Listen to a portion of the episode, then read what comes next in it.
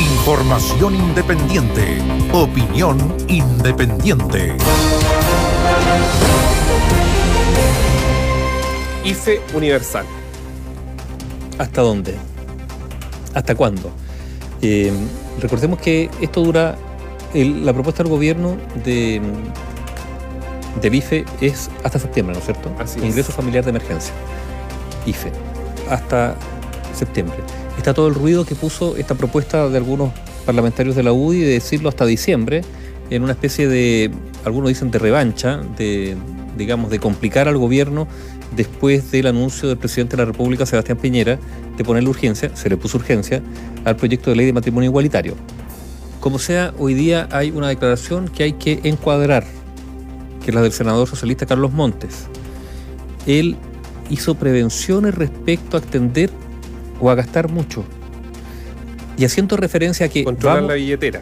Dijo, haciendo referencia a que vamos a hacer gobierno, o sea, diciendo, o sea, en unos meses más vamos a hacer gobierno, dijo. Por lo tanto, no hay que tomarse a la ligera el tema del gasto.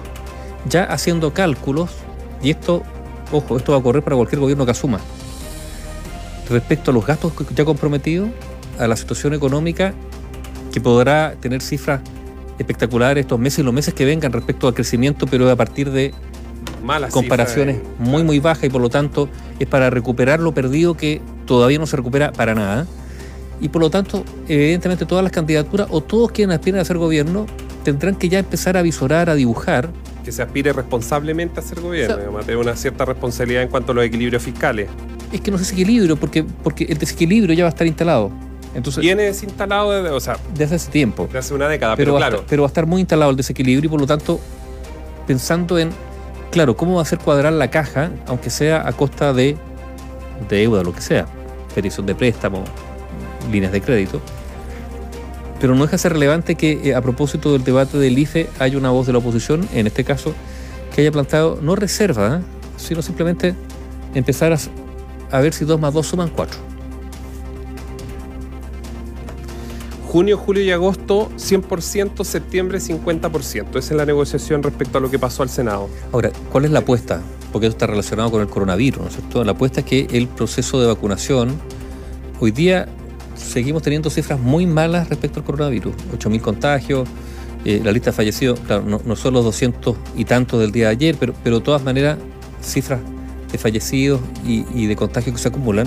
Entonces la apuesta es que efectivamente el proceso de vacunación avance y genere el efecto, básicamente cuál? Que no haya una saturación de las camas UCI, para decir que los servicios de urgencia tengan una suerte de respiro.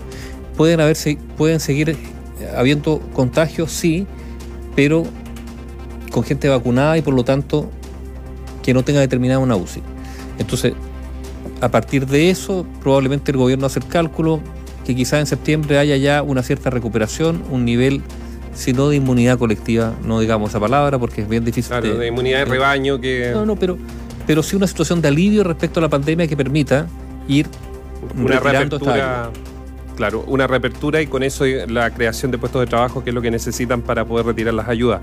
Ahora, recordemos que el proyecto tal como está, luego de todas las negociaciones, para una persona 177 mil pesos, si usted tiene sus cuatro integrantes en la casa, van a ser 500 mil pesos.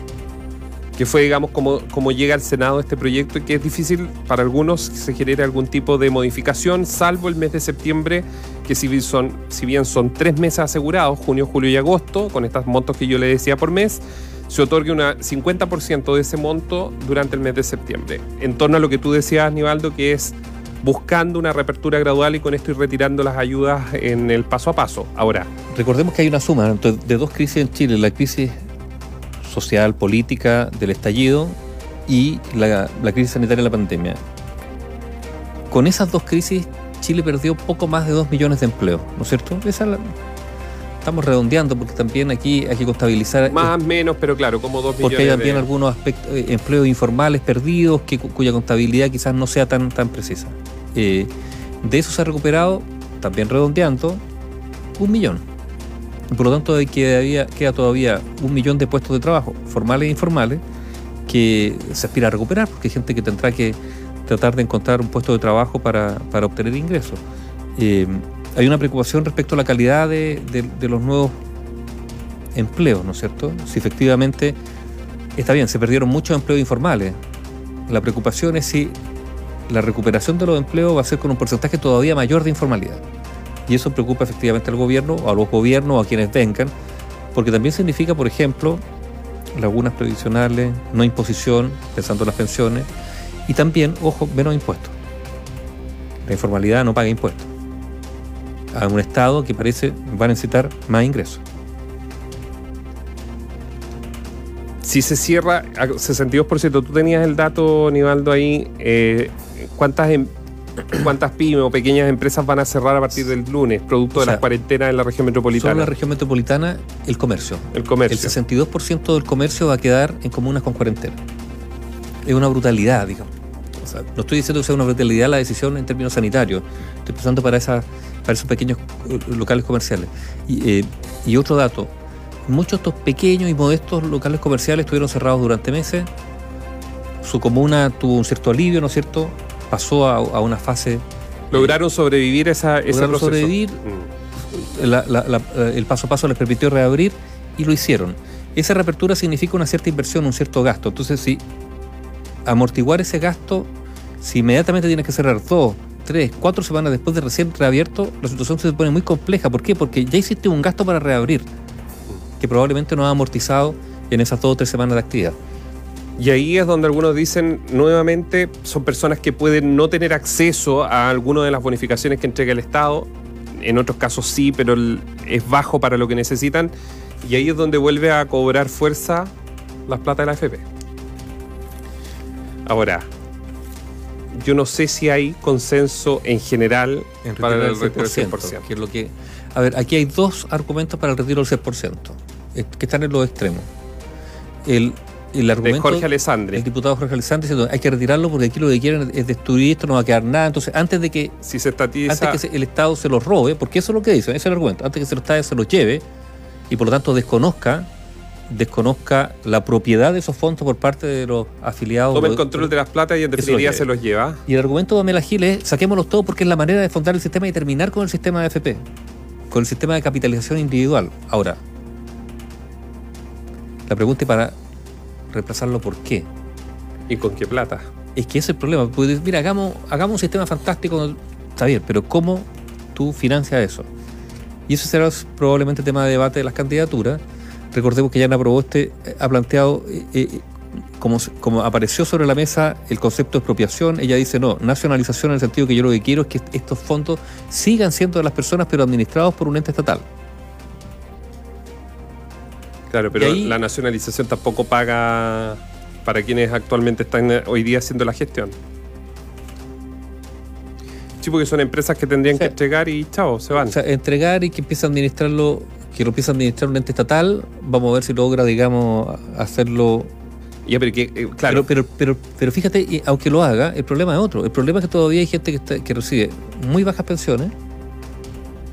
A ver, el problema de la AFP es ese, ¿no? Que hay sectores que reciben muy bajas pensiones por los por las razones que sean, ¿no es cierto?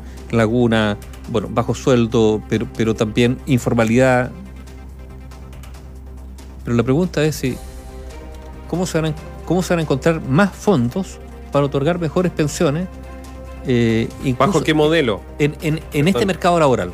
No, y pensando en que la, de aquí al año 2030, 2040, cada vez las personas mayores van a ser un número de la balanza inclinado, digamos, a, hacia más que menos. Chile va a envejecer o está va a ser un país, claro. ¿Quién paga? O sea, ¿quién genera para pagar? ¿Quién genera para pagar? Claro.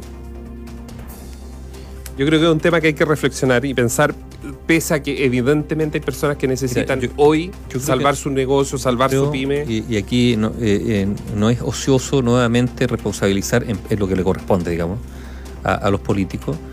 entonces, yo creo que algunas de las respuestas, no todas, pero algunas de las respuestas están en todos los informes que el mundo político pidió a comisiones en su momento, que evacuaron y entregaron informes pero que por razones políticas, porque no había mayoría, se, echaron al tacho a la basura o se guardaron en un cajón.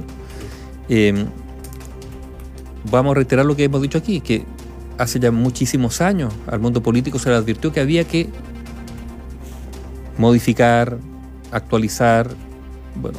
En una de las demandas más sentidas a los abuelos empobrecidos. el sistema de pensiones porque no está dando. Ahora también hay, también hay una cuota de responsabilidad de las propias AFP.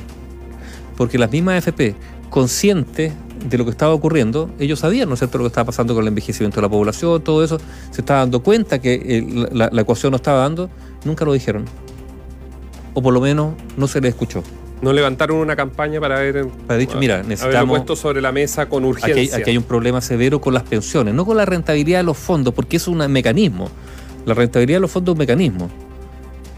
Que la rentabilidad no es mala, hay que decirlo. Está bien, pero es un mecanismo. ¿Por qué? Porque la finalidad son buenas pensiones.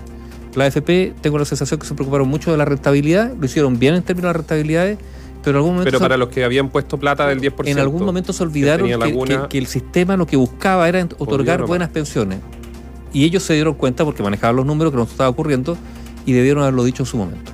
Tal como los políticos en su momento, cuando pidieron informes para mejorar el sistema, lo recibieron y dijeron, mm, complicado políticamente no va a ser válido, quizás nos vamos a echar gente encima, vamos a perder votos, así que simplemente lo guardaron. Análisis sin compromisos.